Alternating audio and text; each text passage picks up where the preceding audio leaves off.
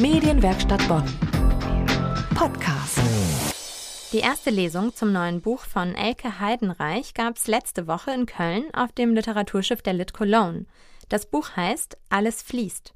Meine Kollegin Erika Altenburg war dabei und hat mit ihr über die Benefizlesung gesprochen, die nächste Woche in Bonn geplant ist.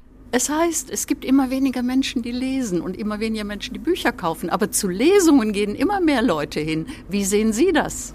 Ich glaube, dass die Buchhandlungen immer klagen, es würden weniger Bücher gekauft. Amazon spricht eine andere Sprache. Die Leute gehen nicht mehr in die Buchläden, aber sie kaufen Bücher. Und es wird auch nach wie vor viel gelesen. Das sehe ich am Absatz der Bücher. Ich arbeite ja immer noch für Literatursendungen und ich sehe, dass die Bücher, die wir besprechen, auch gekauft und gelesen werden. Dann sieht man doch, dass ein Interesse da ist. Die Menschen sind bedürftig. Aber das Fernsehen verblödet uns und bietet nicht genug an und macht, wenn Kultur, dann um 23 Uhr. Das ist natürlich falsch. Sie sind in ein paar Tagen in Bonn bei der Stiftung Rheinviertel bei einer Lesung. Haben Sie eine besondere Beziehung zu Bonn oder ist die Wirkung dieses Buches vielleicht anders, wenn man in einer Stadt am Rhein liest? Ich glaube, dass ich bei diesem Buch jedes Mal mir überlegen muss, in welcher Stadt lese ich gerade. Heute in Köln lese ich natürlich das Köln-Kapitel. In Bonn werde ich mehr über Bonn erzählen. Wenn ich in Worms lese, kommen die Nibelungen dran. In Speyer werde ich wieder andere Sachen lesen oder am Niederrhein. Das entscheidet sich bei diesen, ist ja heute meine allererste Lesung, bei diesem Buch entscheidet sich wirklich, wann ich wo bin und dann suche ich zu Hause die richtigen Kapitel raus. Das wird wird sich, glaube ich, ändern. Das wird keine stereotype, immer gleiche Lesung. In Bonn ist es eine Benefizveranstaltung. Kennen Sie die Stiftung Rheinviertel schon oder kannten Sie die, bevor die angefragt haben? Nein, ich kannte die nicht, aber ich habe das gern gemacht. Ich mache öfter Benefiz und ich finde das schön und nach Bonn zu kommen ist für mich immer eine Freude. Und diese Benefizveranstaltung ist speziell für die Förderung von Kindern in Kindertagesstätten, heilpädagogische Förderung. Hat das auch eine Bedeutung und im Zusammenhang mit Ihrer Biografie, dass Sie sagen, dafür gehe ich besonders gerne zu einer Benefizveranstaltung?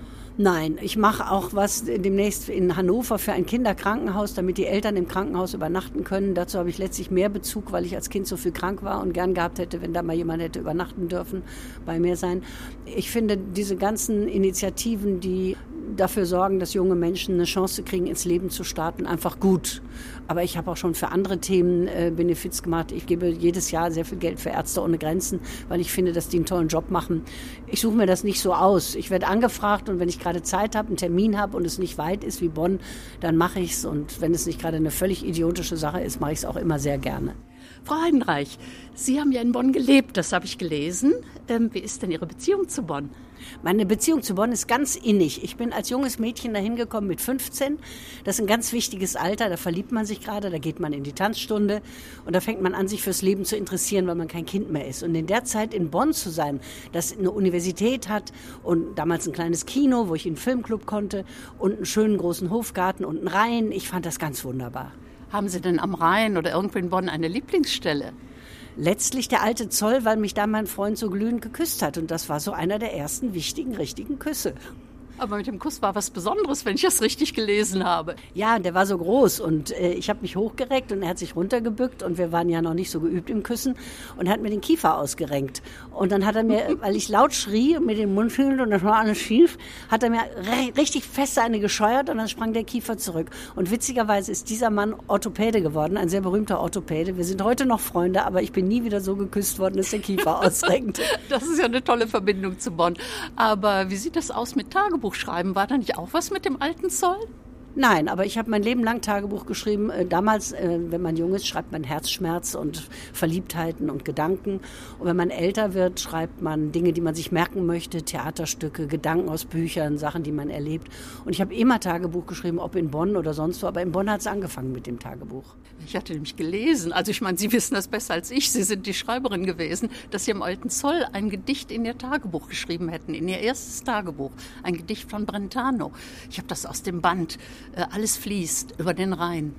Ähm, das kann gar nicht sein eigentlich, weil äh, das habe ich, glaube ich, nicht gemacht. Ich habe mir aufgeschrieben, dass äh, der Text, der im Denkmal vom Ernst Moritz Arndt steht, da steht ja der Ernst Moritz Arndt und da steht der Gott, der Eisen wachsen ließ, der wollte keine Knechte. Das habe ich in mein Tagebuch geschrieben und mir als Motto genommen, äh, keine Knechte. Ruhig rosten, aber niemals sich beugen und brechen. Mhm. Aber ich habe immer Gedichte in mein Tagebuch geschrieben, nicht nur am alten Zoll. Also an die Stelle erinnere ich mich jetzt gar nicht, aber ist egal, passt. Äh, ja, ich habe auch mal gelesen, dass Sie gar nicht so reisefreudig sind. Aber nun sind Sie doch am Rhein sehr intensiv gereist. Ich weiß gar nicht, was Sie gelesen haben. Vielleicht habe ich mal in irgendeinem Interview gesagt, ich bin das Reisenleid. Ich bin in allen fünf Erdteilen gewesen. Ich habe die ganze Welt bereist. Ich bin wirklich, also wenn jemand reist und montags beschließt, nach Peking zu fahren und donnerstags in Peking ist, dann bin ich das. Ich bin vollkommen unkompliziert mit Reisen. Und den Rhein habe ich natürlich bereist, weil ich über ihn schreiben wollte. Direkt von den Quellen. Er hat zwei Quellen und zwei Mündungen. Mit Rucksack, mit Auto, mit äh, zu Fuß, mit dem Schiff. Ich habe ihn jeden Zentimeter erfahren und erlaufen, ja.